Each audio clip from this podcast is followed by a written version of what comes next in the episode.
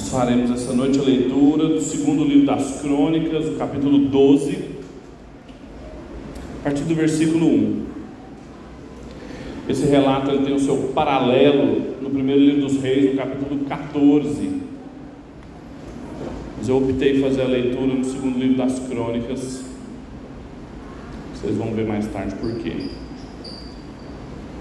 Segunda Crônicas 12, 1 diz o seguinte: Tendo Roboão confirmado o reino e havendo fortalecido-se, abandonou a lei do Senhor e todo Israel fez o mesmo.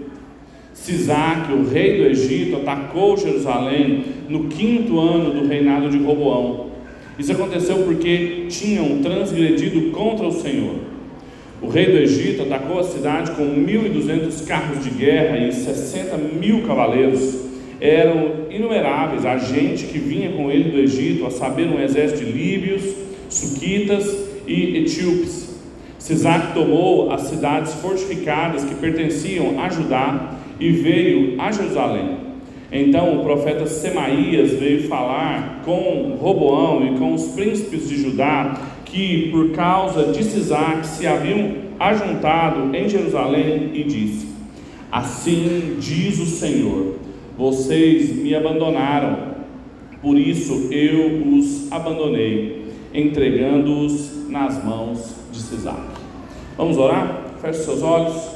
Pai, nós te damos graças pelo privilégio que a gente tem de poder estar reunido como seu povo e Pedimos que o Senhor cuide de nós, que o Senhor nos abençoe, conduza-nos através da Sua palavra, para que a gente possa não apenas entendê-la, aprender, ouvir a Tua palavra, mas responder com obediência, saber aquilo que o Senhor espera de nós e pedir que o Senhor nos ajude a cumpri-la. É o desejo do nosso coração, nós oramos em nome de Cristo Jesus. Amém e amém. Nós estamos ah, percorrendo as histórias dos reis de Israel e de Judá, do reino do sul e do reino do norte. Há muito tempo nós estamos percorrendo aqui o que a gente chama de uma teologia bíblica das cidades, estudando as cidades, como elas surgiram, o que significa ser o povo de Deus, a cidade de Deus, no meio da cidade dos homens.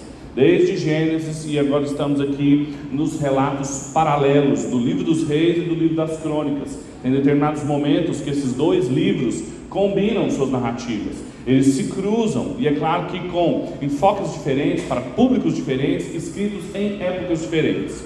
E os autores também, eles vão cruzando as histórias dos reis, não apenas reis do sul, mas também reis do norte, uma espécie de novela em que a gente tem vários núcleos narrativos em que hora corta a cena e nós estamos no reino do norte com Jeroboão, na sua idolatria, na sua desobediência, com o profeta erguendo-se e falando em nome de Deus a ele. No outro momento corta, começa um novo episódio, nós estamos no reino do sul, Roboão, ele também ouvindo a palavra de Deus. Em tudo isso, a gente é muitas vezes tentado é, a tentar enxergar nesses livros os personagens principais, esses reis, tentar aprender com a vida de Roboão, tentar aprender com a vida de Jeroboão, ver onde eles erraram, tentar não errar, mas Deus é sempre o protagonista de toda a narrativa bíblica, a gente não pode perder isso de vista. Em especial nos livros dos reis e das crônicas, a palavra de Deus, a presença de Deus por meio da sua palavra, a presença de Deus por meio dos seus profetas, o profetismo, os profetas começaram a tornar-se cada vez mais visíveis, mais presentes, a partir que a monarquia foi estabelecida, porque eles precisavam constantemente lembrar os reis a manter-se nos seus caminhos. E aqui então a gente começa a, a, lidar com o reino de Roboão, filho de Salomão, o primeiro rei do reino do sul, depois da divisão. A gente o conhece, sempre lembra da história de que ele tinha ah, conselheiros sábios e mais velhos, conselheiros tolos e mais jovens, mas aconteceu muito mais coisa, e o cronista em especial escreve muito mais sobre ele do que o historiador do livro dos reis, porque o cronista ele escreve muitos séculos depois para o povo, não que estava vivendo nos dias de Roboão, mas para o povo que já tinha ido para o exílio que já tinha visto Jerusalém cair, as suas muralhas, o seu templo ser saqueado, estavam voltando da Babilônia. E o cronista reconta essa história, chamando atenção e enfatizando determinadas coisas que eles precisavam entender nesse retorno. Eles precisavam lembrar da história deles, lembrar o que, os erros que foram cometidos, que levaram eles para o cativeiro. E agora que eles estavam voltando, eles precisavam saber como adorar a Deus, eles precisavam saber a centralidade do templo, por isso todas as narrativas sobre Salomão, os erros e os pecados dos governantes maus, e por isso todas essas narrativas. Então, grande parte do que o historiador do livro dos reis gastou falando de Jeroboão, o rei do norte, agora o cronista fala bastante de Roboão, rei no sul.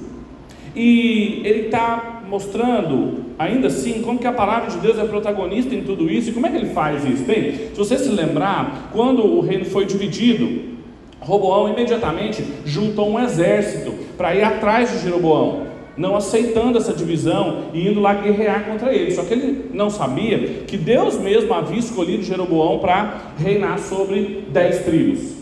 E aí então, depois que ele juntou um grande exército, Deus levantou um profeta, Semaías, foi até ele, no capítulo 10 do primeiro livro dos reis, ele falou e disse: Não vá, volte para casa. E Roboão voltou. Roboão então foi advertido pela palavra de Deus no capítulo 10. Aí no capítulo 11 ele obedece a palavra de Deus. No começo do capítulo fala que ele voltou para a terra dele. E aí, porque, por causa da obediência de Roboão, ele então foi muito abençoado. O final do capítulo 11 conta das bênçãos que Roboão desfrutou porque ele obedeceu a palavra de Deus. Ele foi sustentado, ele teve solidariedade das pessoas ao seu redor, foi fortificado, foi bem estabelecido. Só que isso durou três anos. Durante três anos, ele foi imensamente abençoado por Deus, por ter obedecido a palavra de Deus. E aí então, agora, três anos depois, a gente tem Roboão, de novo, diante da palavra de Deus, sendo advertido, porque ele abandonou o Senhor. Então a gente pode dizer que o tema desse texto que a gente acabou de ler, a gente vai até uh, o final do capítulo, são advertências aos ouvintes da palavra de Deus.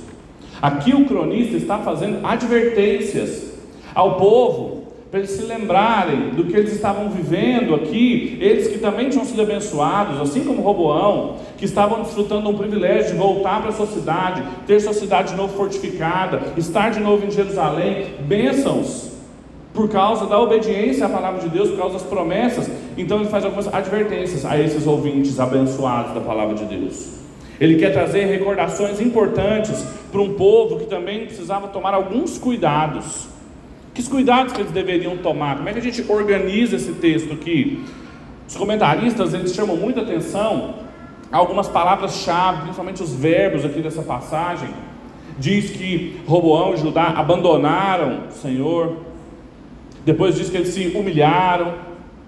No finalzinho a gente vai ver que ele não buscou o Senhor. Sempre os verbos têm grande peso, principalmente quando são palavras recorrentes e usadas em outros contextos. A gente pode dizer então que aos ouvintes da palavra de Deus, esses que tinham sido abençoados, são advertidos a três coisas: a não abandonarem a palavra de Deus, a não endurecerem-se diante da palavra de Deus e a não se esquecer das promessas da palavra de Deus. Não abandonar, não se endurecer e não se esquecer do que a palavra de Deus havia feito e prometido para eles. Agora, antes da gente explorar o que esse texto traz, eu sempre tomo cuidado de mostrar que ele não é um fim em si mesmo. Essa narrativa, principalmente narrativas assim, redondinhas, que tem uma, uma advertência que é, é, diretamente ligada a nós, nós também não podemos abandonar a palavra de Deus, nós também não podemos nos endurecer a palavra de Deus, nós também não podemos simplesmente nos esquecer da palavra de Deus. E eu poderia então falar Façam assim, não cometam os erros de Roboão e vão para casa servir ao Senhor. Só que toda verdade, todo episódio, toda narrativa, todo personagem no Antigo Testamento que carrega uma verdade com ele, ele precisa passar pela história da redenção até chegar no seu cumprimento verdadeiro em Cristo. Toda a história só consegue encontrar o seu clímax, o seu ponto final em Jesus. Não tem como você e eu lermos uma narrativa do Antigo Testamento e não entendemos a partir da obra de Cristo, porque só então a gente pode aplicar na minha na sua vida, porque assim como Roboão, assim como Jerusalém, assim como Judá, eu e você também não conseguimos obedecer a Deus há muito tempo. Não conseguimos não ter um coração endurecido, não conseguimos o tempo todo lembrar de das promessas e do pacto de Deus conosco. Só que essa história não fala só de Roboão, não fala só da fidelidade de Roboão, que foi fragmentada, que foi imperfeita. Ela diz respeito a um outro rei, ela aponta para um outro descendente da casa de Davi, também nesse trono, essa promessa, capaz, muito mais do que nós, de nunca abandonar a palavra de Deus, nunca ter o coração endurecido à palavra de Deus, nunca se esquecer das promessas de Deus, porque Ele mesmo era a palavra de Deus. Cristo Jesus, filho de Davi, herdeiro legítimo desse trono, e a expectativa que todos tinham do seu governo era quem conseguia o que nenhum de nós conseguiria, o que nenhum dos ouvintes dos cronistas conseguiria, o que nenhum dos habitantes da época de Roboão conseguiu. Permanecer fiel, obediente, perfeito diante do Senhor. O Senhor Jesus conseguiu. E é por isso que quando a gente estuda esse texto aqui e a gente aprende sobre Roboão, sobre o povo de Deus, sobre os desafios que o povo de Deus depois do exílio tinha, ainda é lição para mim e para você, porque nós estamos numa posição privilegiada para poder obedecer isso, porque Cristo Jesus abriu um outro caminho para nós, com dimensões ainda maiores do que significa não abandonar a palavra de Deus, não endurecer o seu coração e não se esquecer das promessas. Porque estes aqui creram nas promessas que eles não viram, mas eu e você temos condições de crer na promessa e no redentor que nós já vimos. Portanto, o Evangelho está presente aqui quando a gente percebe que tudo aquilo que foi fragmentado, imperfeito, toda expectativa gerada no Antigo Testamento sobre o ungido do Senhor que estava em Jerusalém foi cumprida em Cristo. E por isso que isso é lição para mim e para você essa noite. Então volte seus olhos de novo aí e vamos ver como que ah, nós somos advertidos também a não abandonar a palavra de Deus, a não endurecer o nosso coração e a não se esquecer das promessas da palavra de Deus. Em primeiro lugar, o texto diz que Roboão esqueceu, ele abandonou a lei do Senhor. Essa é primeira advertência, para a gente não abandonar a palavra do Senhor, está nos cinco primeiros versículos que nós lemos. Depois de diversas oposições que o reinado de Roboão teve, depois de uma transição altamente conflituosa do seu pai para ele, o reino agora, veja o que diz o versículo 1: tendo Roboão confirmado o reino e havendo-se fortalecido, abandonou a lei do Senhor. Veja, ele tinha o seu reino confirmado, ele tinha o seu reino fortalecido. Ele, depois de ter passado uma série de problemas, de ter pensado em entrar numa guerra com o reino do norte, de ter visto ser rasgado das suas mãos, do seu domínio, dez tribos do povo de Deus. Depois de tudo isso, a palavra de Deus veio, ele obedeceu, ele fortificou. Se você se lembrar, no texto anterior, se você passar os olhos aí no capítulo 11, fala que ele fortificou uma série de cidades, ele as tornou fortes, colocou um arsenal, colocou armazéns ali, estava tudo bem. Estava tudo bem no reino dele, era forte, era confirmado, e é o que ele faz? Abandona a lei do Senhor. Quando estava tudo bem, tudo estabelecido, ele abandona a lei do Senhor e todo Israel faz a mesma coisa. Não só ele, mas o rei leva consigo todo o povo a pecar e as consequências disso. Esse termo aqui, abandonou, é um termo chave, vai aparecer de novo no versículo 5, quando Deus fala para Roboão, fala, olha, você me abandonou, eu também vou te abandonar. É um termo assim, pesado para o que eles fizeram. Não é assim, cometer um pecado, assim, escorregou, um deslize, não. Ele virou as costas, ele traiu o Senhor, ele debochou da aliança de Deus. Às vezes aqui a gente não sabe o que aconteceu, porque fala só num versículo, mas se você puder, abra sua Bíblia aí, no livro dos Reis, agora, no capítulo 14, eu vou ler para vocês, versículo 21 até o versículo 24, que o historiador dá detalhes. Nesse ponto, o historiador ele é mais detalhista do que o cronista. E é impressionante como que Roboão consegue gabaritar consegue assim ticar todas as idolatrias e pecados religiosos da época, ele consegue colocar todos em Israel. Veja o que diz. 1 Reis 14, 21. Roboão, filho de Salomão, reinou em Judá. Ele tinha 41 anos de idade quando começou a reinar e reinou 17 anos em Jerusalém, na cidade que o Senhor havia escolhido de todas as tribos de Israel para estabelecer o seu nome ali. A mãe de Roboão se chamava Naamá e era amonita. Judá fez o que era mal aos olhos do Senhor, e com os pecados que cometeu, despertou o seu ciúme, mais do que o dos seus pais haviam feito. Porque também os de Judá edificaram altos, estátuas, colunas, postes da deusa Aserá, sobre todas as colinas e debaixo de todas as árvores frondosas. Havia também na terra prostitutos cultuais. Fizeram segundo todas as coisas abomináveis nas nações que o Senhor havia expulsado de diante dos filhos de Israel. Veja o que, que o Robão fez. O texto deixa claro que ele reinou 17 anos na cidade que Deus escolheu para colocar o seu nome, a cidade de Deus, com quem Deus tinha um pacto, uma aliança, e ele resolveu fazer coisas abomináveis. Ele resolveu trair o Senhor. A imagem de um casamento da infidelidade, uma imagem muito forte no, no, no Antigo Testamento e no Novo. Há um pastor brasileiro, reverendo Mauro Meister, ele diz que tem vontade de escrever uma teologia bíblica do casamento que vai de Gênesis a Apocalipse, como que a gente pode entender toda a Bíblia a partir do matrimônio, da aliança, da traição, do adultério. Exatamente o que está acontecendo aqui. Tanto que diz o versículo 22 que isso despertou ciúme. Ciúme é um atributo divino. Às vezes a gente acha ruim sentir ciúmes, mas ciúmes é um atributo divino, comunicável a nós. Deus sentiu ciúmes do que aconteceu.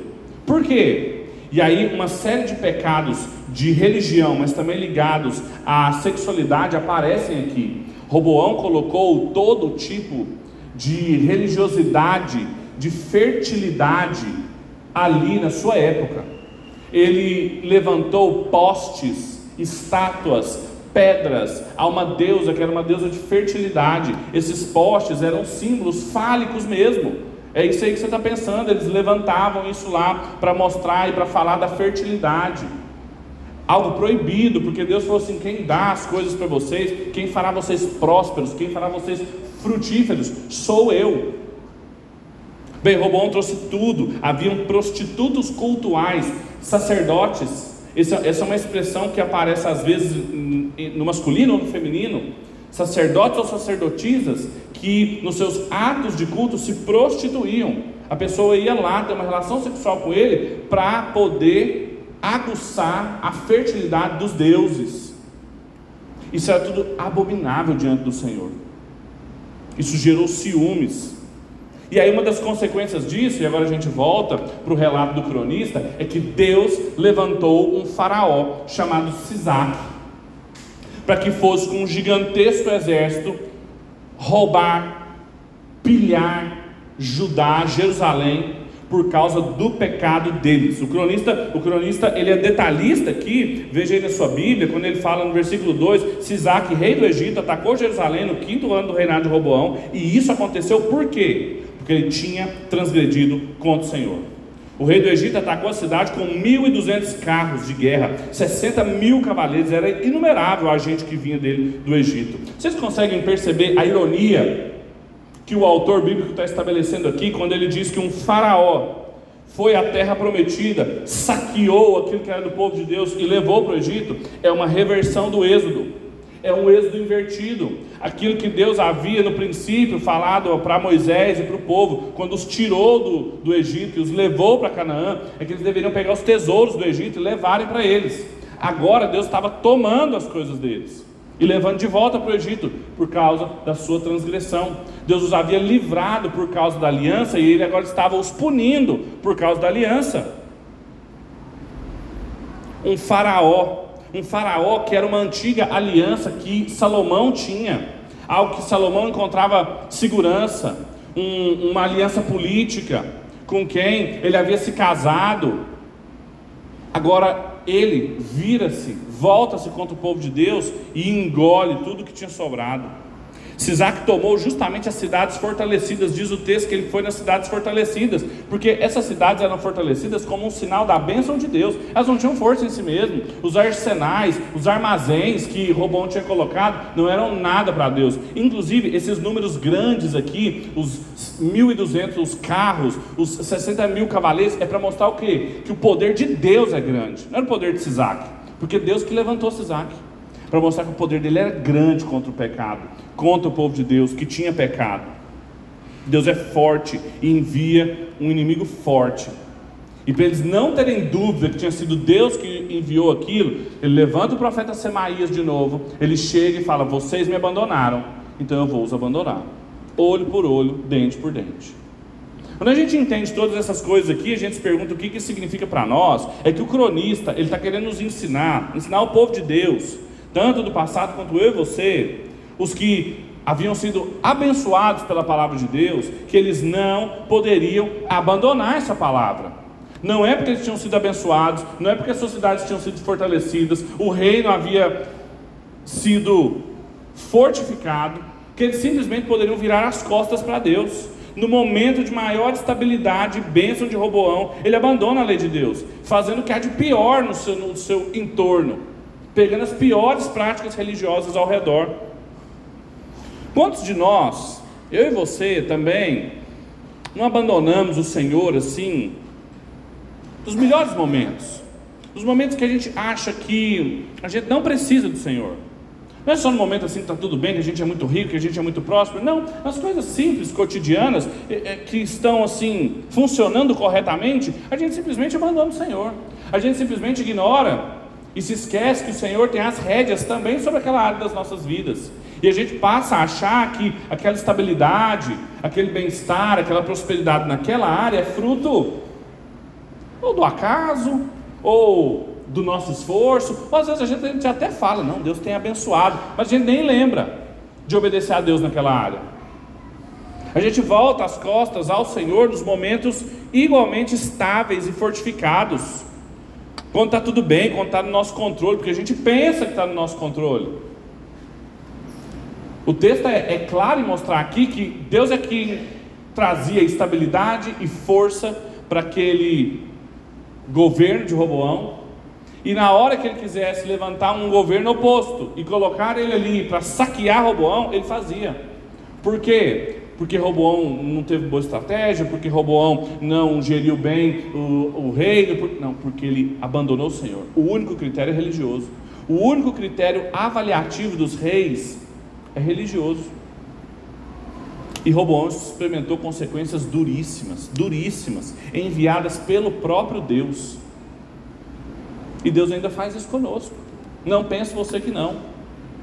Deus ainda nos entrega, da mesma forma que Ele entregou a Isaac, Deus também nos entrega, entrega a nós mesmos, aos nossos próprios pecados, aos nossos pensamentos translocados, aos nossos desejos descontrolados.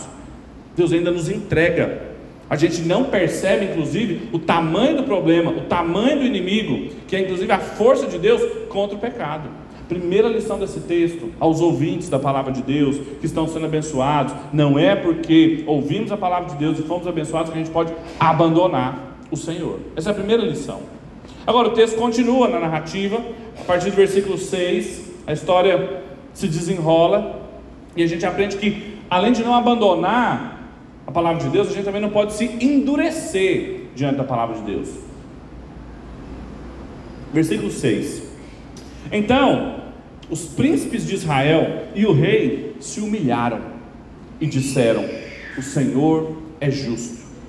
Quando o Senhor viu que eles se humilharam, a palavra do Senhor veio a Semaías dizendo: Eles se humilharam. Não os destruirei, mas em breve lhes darei socorro, para que o meu furor não se derrame sobre Jerusalém por meio de Sisaque. Porém, serão servos dele, para que conheçam a diferença entre o que é servir a mim e o que é servir os reinos da terra. Então Sisaque, rei do Egito, atacou Jerusalém e levou embora os tesouros da casa do Senhor e os tesouros do palácio real. Levou tudo, inclusive os escudos de ouro que Salomão tinha feito. Em lugar deles, o rei Robão fez escudos de bronze e os entregou nas mãos dos capitães da guarda, que guardavam o portão do palácio real. Toda vez que o rei entrava na casa do Senhor, os da guarda vinham, usavam os escudos e depois devolviam à câmara da guarda. Veja que interessante. Depois deles virarem as costas para o Senhor, abandonarem o Senhor, veio o profeta, falou com ele, assim diz o Senhor: vocês me abandonaram, também vou abandonar. E veja, a palavra do Senhor foi só isso Semaías: vocês me abandonaram, eu também vos abandonarei. E ele não falou nada assim: se você se arrepender, eu volto, se você mudar de opinião, eu, eu também mudo. Falou nada. E o que, que o povo fez? Não tendo uma, nenhuma condicional, não tendo espaço na palavra de Deus para nenhum arrependimento, eles foram e se humilharam. Os príncipes do povo e o rei se humilharam. Mais uma vez, Roboão responde à palavra de Deus, ele responde com obediência. responde com humilhação, humildade. É muito interessante porque esse texto aqui está organizado num quiasmo também, né? O texto começa falando das fortificações, termina falando das fortificações, aí tem uma palavra de Semaías, outra palavra de Semaías, e o que está no meio? E, a estrutura quiasmática é para isso, é para mostrar o que, que é mais importante. No meio está os príncipes e o rei se humilhando, dizendo: o Senhor é justo. O autor está querendo mostrar que o centro da narrativa é isso aqui, ó. O Senhor é justo. A humilhação dos reis e dos príncipes é o que há de central nessa argumentação, porque isso aqui é uma condição fundamental que Deus já havia estabelecido com Davi e com Salomão. Lembra quando Deus chegou até Davi e prometeu, renovou a aliança com ele, colocou os termos do pacto, disse: Olha, se vocês se humilharem na minha presença, se arrependerem, eu vou ouvir. Salomão, quando estava dedicando o templo, falou assim: Ouve, preste atenção aqui essa casa. Quando as pessoas vierem aqui, o pecador vier se humilhar, ouve a nossa oração. É isso que está acontecendo aqui. Quando eles estavam diante da palavra de Deus, eles não deveriam abandoná-la. Mas no caso de terem abandonado e terem sido repreendidos, eles não deveriam endurecer o seu coração. A, a oração deles, veja, a oração deles tem três palavras: Senhor justo. Uma linha. Não tem muita coisa, não tem muitas é, observações aquilo que Deus estava fazendo com eles, aquilo que Deus estava fazendo com a nação, como Deus estava usando o Faraó, era justo, estava certo.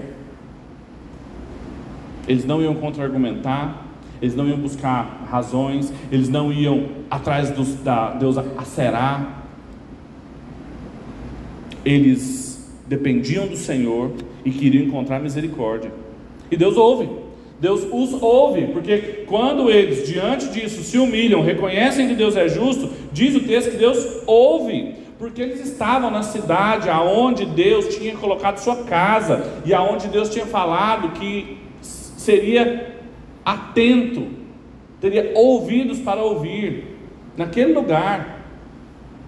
Então ele manda Semaías de novo, dizendo assim: porque vocês se humilharam, eu não vou os destruir, mas vocês vão se tornar servos do Faraó para vocês saberem a diferença de me servirem e servirem a cidade dos homens, os reinos das terras. Vocês vão entender, porque vocês esqueceram rápido demais o que é ser um habitante do reino de Deus. Vocês estão se comportando como os habitantes da cidade dos homens, então vocês vão se lembrar o que, que é servir a cidade dos homens. Vocês vão se lembrar do tempo da escravidão, da servidão, como no Egito. Vocês vão ter um faraó de novo. Jerusalém vai continuar sendo a cidade de Deus, vai ser a cidade que eu escolhi colocar o meu nome ali, mas ela não vai ter mais a mesma glória do templo de Salomão. E aí então Sisaque vem e rouba os tesouros da casa do Senhor. Sisaque vem e rouba os escudos que Salomão havia feito de ouro. Não sei se vocês se lembram aqui, na época que eu preguei sobre esse texto, que Salomão deixou escudos de ouro, pesadíssimos ali, mas ele não controlava os filhos dele. Foi muito marcante isso, porque era a herança de Salomão. Ao invés de estar presente, ao invés de deixar a palavra de Deus, ao invés de ter sido um exemplo de um bom governante, ele deixou riqueza, escudos, e eles foram tomados agora. Está aqui o filho de Salomão, com dificuldades, com um simbolismo perfeito de um antigo regime que foi embora marcado por esplendor, por glória, por prosperidade. E ele é muito interessante que ele substitui os escudos, só que por escudos de bronze. Isso mostra a decadência, a decadência econômica que eles estavam passando, a, a, a tentativa de continuar, mostrar alguma glória, algum poder, mas veja, Roboão está eminentemente inseguro. Veja o que o texto diz: fala que todas as vezes que ele ia à casa do Senhor, os guardas reais, era, era a principal tropa de um rei, eles pegavam os escudos, e aí ele ia embora, eles guardavam os escudos, o escudo não estava à mostra mais, tinha medo de perder, ele se sentia inseguro, ele continuou, ele continuou indo para Jerusalém, ele continuou adorando o Senhor no lugar que deveria adorar, ele continuou ali fiel, na sua liturgia, ele não para, ele não desiste, ele não endurece o seu coração, mas com uma glória muito menor. Com uma decadência e uma insistência de uma aparência que já é uma leve lembrança do que foi um dia. O povo agora precisava saber o que era viver debaixo de opressão e eles estavam experimentando isso, insegurança. Quando a gente entende todas essas coisas, a gente se pergunta o que isso significa para nós. É que o cronista, que estava escrevendo para um povo que também estava voltando, mas estava voltando para uma Jerusalém sem glória, estava voltando para construir um segundo templo sem a glória do primeiro, inseguros também. Ele está mostrando e fala: olha, não endureçam o coração de vocês, porque vocês vão ainda lidar por muito tempo com as consequências do pecado de vocês. Mas não endureçam o coração de vocês diante da palavra de Deus. Vocês foram confrontados porque abandonaram a palavra de Deus, então humilhem-se. É muito interessante porque Roboão, vendo tudo aquilo, vendo a, palavra de Deus, o confrontando, dizendo assim: Olha, vocês me abandonaram, eu vou abandonar vocês também. Roboão não se entrega, Roboão não aceita a destruição, mas Roboão também, ele, ele não vai atrás de falsos deuses. Ele não se entrega mais ao pecado, ele não vai pedir socorro aos ídolos, ele recorre ao Senhor. Não, ele não aceita. Pelo contrário, ele se humilha para encontrar graça. E o cronista quer que isso aqui seja um paradigma para o povo do exílio, para que eles também, diante dessa situação, não se endureçam, não pensem que a batalha está perdida, não há mais nada a fazer, mas eles querem que eles também se humilhem. E isso ainda é uma condição básica para nós. O apóstolo Pedro, no final da primeira carta dele, no capítulo 5, ele diz: Olha, humilhai-vos sob a poderosa mão de Deus, para que Ele, no tempo oportuno, vos exalte, lançando sobre Ele toda a vossa ansiedade, porque Ele tem cuidado de vós. Esse é um texto belíssimo que vai aqui do versículo 5 até o versículo 10. É um texto que o tempo todo o apóstolo Pedro está falando de ansiedade e de controle. Justamente porque a nossa ansiedade ela vem quando a gente acha que a gente tem controle sobre alguma coisa e a gente vê o controle saindo entre os nossos dedos e a gente fica ansioso. Ele está falando assim: humilhem-se diante da poderosa mão do Senhor. Humilhem-se, sejam submissos de quem é, diante de quem é poderoso, porque Ele, no tempo oportuno, vai o exaltar. Você se humilha lançando sobre Ele as suas ansiedades, porque Ele tem cuidado de você. Quando eu e você somos flagrados assim diante de explícito delito, flagrante delito, como é que a gente reage? Pela palavra de Deus, quando a palavra de Deus nos confronta, quando ela nos acusa, como é que a gente reage? A gente se humilha, igual Roboão? A gente diz: o Senhor é justo. A gente recebe com dor, mas humildemente a disciplina do Senhor? Ou a gente se justifica? A gente fica racionalizando, não, isso aqui aconteceu por causa disso, isso aqui, por aquilo outro. A gente se vitimiza. Não, isso aqui, ninguém está vendo meu lado, ninguém está vendo o que eu estou passando, ninguém está vendo. A gente se humilha. A gente reconhece. Reconhece a, nossa, a justiça do Senhor, a nossa tolice, a nossa loucura. Não tem fórmula mágica aqui. Sabe por que a gente se humilha? Para parecer mais com o Senhor Jesus, que era quem não tinha que se justificar em nada. Não tinha nada de errado, mas era humilde. O paradigma aqui dessa oração, dessa postura de humildade, de reconhecimento do Senhor, é Cristo. Não é assim, não, eu vou me humilhar, aí a coisa vai ficar boa de novo. Não! É um caminho de reconhecimento de que Deus é justo. Pense no Senhor Jesus na cruz, orando, pedindo para que aquele cálice fosse passado dele, mas que mesmo assim não fosse feita a vontade dele, mas a do Senhor. Nós precisamos aprender o que é viver debaixo do reino de Deus e não debaixo da cidade dos homens. Muitas vezes a gente se esquece o quanto custa viver uma vida de abandono da palavra do Senhor, de endurecimento do nosso coração, de birra, de bater o pé, de dizer não vou, não vou fazer. Isso aí é viver debaixo da casa da escravidão, da casa da servidão, de onde a gente foi tirado para uma nova vida e a gente insiste, ao invés de ser humilde e reconhecer. Quando você ouvir a voz do Senhor, não endureça o seu coração. O autor de Hebreus, escrevendo, capítulo 3, ele fala: Assim, pois, diz o Espírito Santo. Hoje, se ouvirdes a sua voz, não endureçais o vosso coração, como foi na provocação, no dia da tentação do deserto, onde os vossos pais me tentaram, pondo-me à prova, e viram as minhas obras por 40 anos, por isso eu me indignei contra essa geração e disse: Estes sempre erram no coração, eles também não conhecem os meus caminhos. Assim jurei na minha ira: não entrarão no meu descanso. Tende cuidados, irmãos.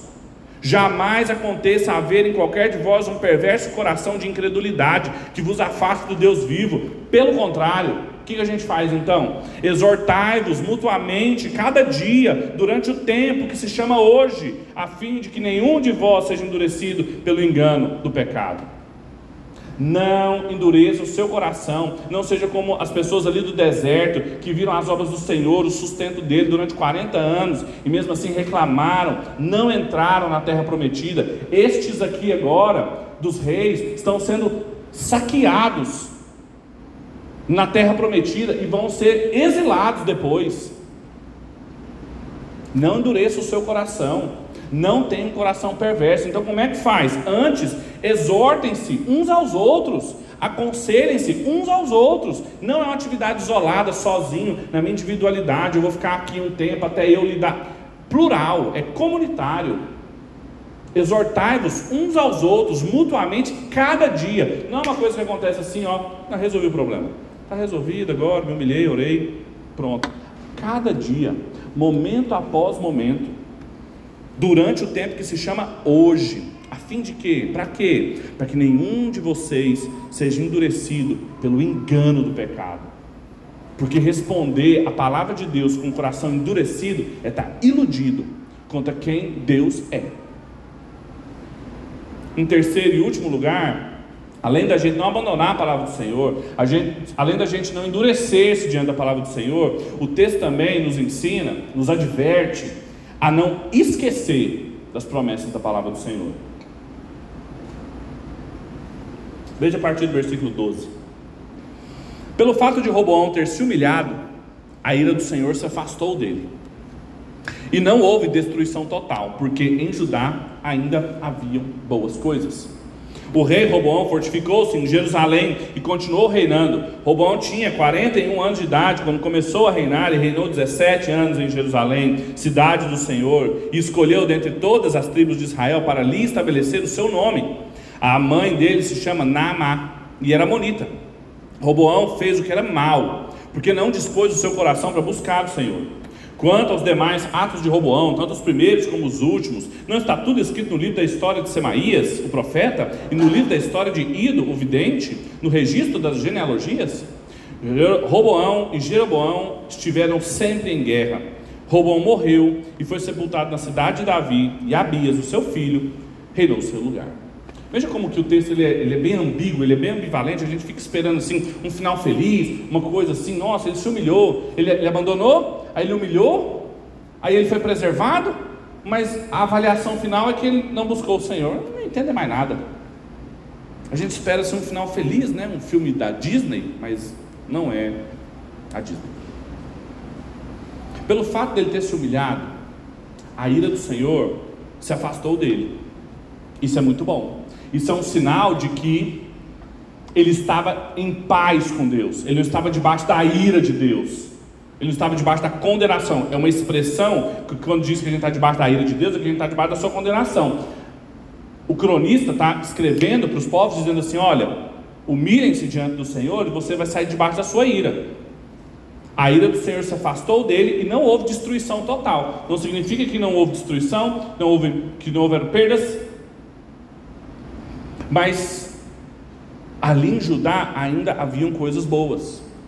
Coisa boa não é uma coisa que eles faziam, que nossa, uma, alguma obra que era agradável ao Senhor. É porque eles reconheciam que só Deus era justo. Os príncipes e o rei reconheceram que dependiam do Senhor. Isso é um sinal de que tem coisa boa ali. De que aquela cidade de Deus ainda não estava funcionando totalmente como a cidade dos homens. E um outro aspecto que demonstra a graça de Deus ali é que Robão reinou. Veja de novo, o texto usa a mesma expressão, ele estabeleceu, ele fortificou Jerusalém, não são mais as cidades, mas Jerusalém, a cidade que Deus havia colocado o nome dele ali. Essa era a promessa. Tinha uma promessa ali: se você se humilhar, me buscar, me clamar, daqui eu vou ouvir. Eles não podiam se esquecer disso. Eles não podiam se esquecer dessa promessa da palavra do Senhor. A avaliação dele é de ter sido um rei mau, porque ele não dispôs um coração como havia feito Davi. Ele não tinha um coração totalmente entregue, totalmente disposto. Fez o que era mal. Esteve sempre em guerras. O reinado dele foi um reinado diferente do reinado do seu pai. Enquanto o seu pai é um príncipe e um rei de paz, do Shalom, Roboão viveu em guerra com Jeroboão para sempre. Nunca mais ele teve paz. É isso que o pecado faz com a gente. O pecado nos empobrece, o pecado tira a nossa paz, abandonar a palavra do Senhor. Só que a humilhação tira a ira de Deus, nos permite continuar fazendo aquilo que a gente foi chamado para fazer. Ele ainda reinava. Ele morreu e foi sepultado na cidade de Davi. Ele não morreu e foi sepultado longe dos seus pais. Isso também era um privilégio, era um sinal da bênção de Deus. E além disso, o texto termina dizendo que o seu filho reinou no seu lugar. A promessa continuava. Deus havia cumprido o que ele havia prometido. Vai ter uma descendência da semente da mulher que encontrou na semente de Davi um lugar privilegiado. Abias vai reinar. Mesmo que Roboão não tenha sido completo, mesmo que Roboão tenha abandonado o Senhor, obedecido ele temporariamente, de maneira fragmentada, a palavra do Senhor se cumpria. Eles não deveriam se esquecer disso. O povo que estava lendo isso aqui era um povo que já tinha visto isso aqui tudo acabar que tinha visto assim por um fio essa descendência de Davi, e o cronista está lembrando eles de novo: não se esqueçam das promessas. Vocês podem estar olhando Jerusalém arrasada, vocês podem estar vendo os muros de vocês no chão, o templo assim saqueado. Não se esqueça de que foi essa cidade que Deus escolheu para ele, de que é essa casa que ele estabeleceu, e é daqui que vem a salvação. Quando a gente entende isso e a gente pergunta o que isso significa para nós, é que o cronista está nos ensinando também a não se esquecer disso.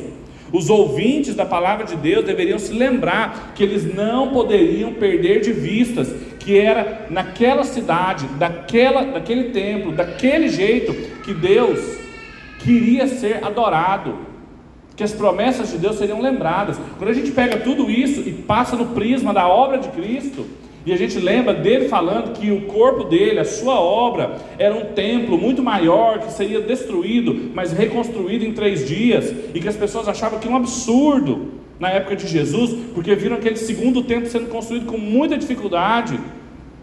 Jesus disse: Olha, o templo, a presença de Deus, todas as promessas que Deus fez para aquela cidade, hoje elas estão se cumprindo na igreja, nesse templo de pedras vivas.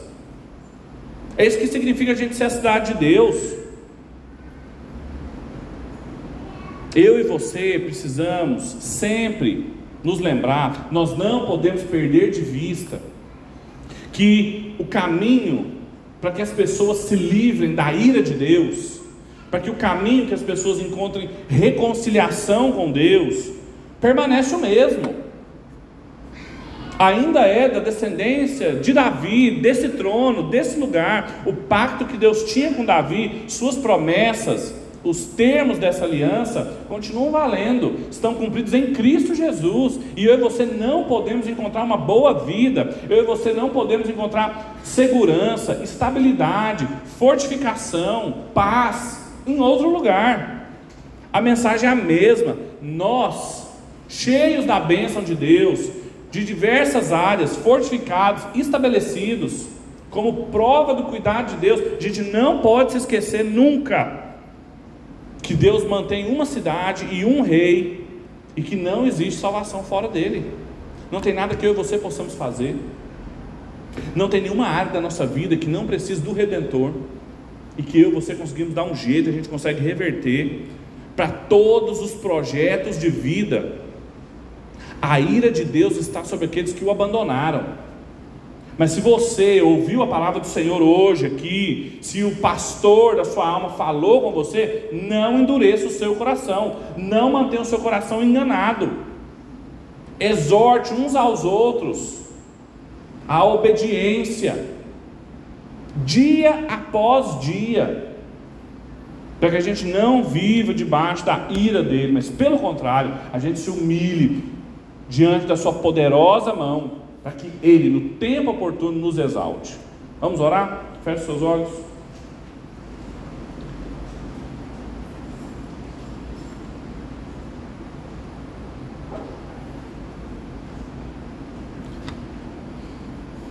Louvado seja o seu nome, Senhor, pela sua palavra. Palavra que não pode ser abandonada, resistida, esquecida.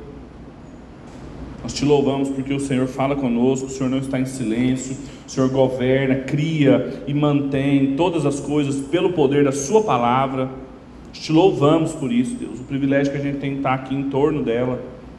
Te pedimos que o Senhor nos ajude, Deus, a não virar as costas para as tuas promessas a não endurecer o nosso coração diante da Sua palavra, pelo contrário, para que a gente possa responder sempre com dependência, com obediência, com humilhação, Deus. Sabendo que nós não estamos no controle de nada, que não tem nada na nossa vida que não carece do Senhor. Ajuda-nos, Deus, a termos a mesma postura de humildade, humilhação que havia, não só nos príncipes, nos reis, mas em Cristo Jesus. A obra dele, a justiça dele aplicada em nós, Deus, faça com que ela seja viva, eficaz e operante, para que a gente possa viver de novo, para que a gente possa perceber o Senhor a cada dia. Ajuda-nos a exortarmos uns aos outros, a termos uma palavra oportuna para quem está sofrendo, para quem está esquecido do Senhor. Ajuda-nos, Deus, para que o Seu nome seja glorificado, para que as pessoas se lembrem do compromisso que o Senhor tem com a Sua cidade, com a Sua igreja, que o Senhor escolheu para colocar o Seu nome e se lembrar todas as vezes que a gente clama. É confiados nessa promessa que a gente ora, Senhor, hoje, em nome de Cristo Jesus, o nosso Rei, que vive, reina e há de julgar vivos e mortos. Em nome dele que nós oramos, para a sua glória.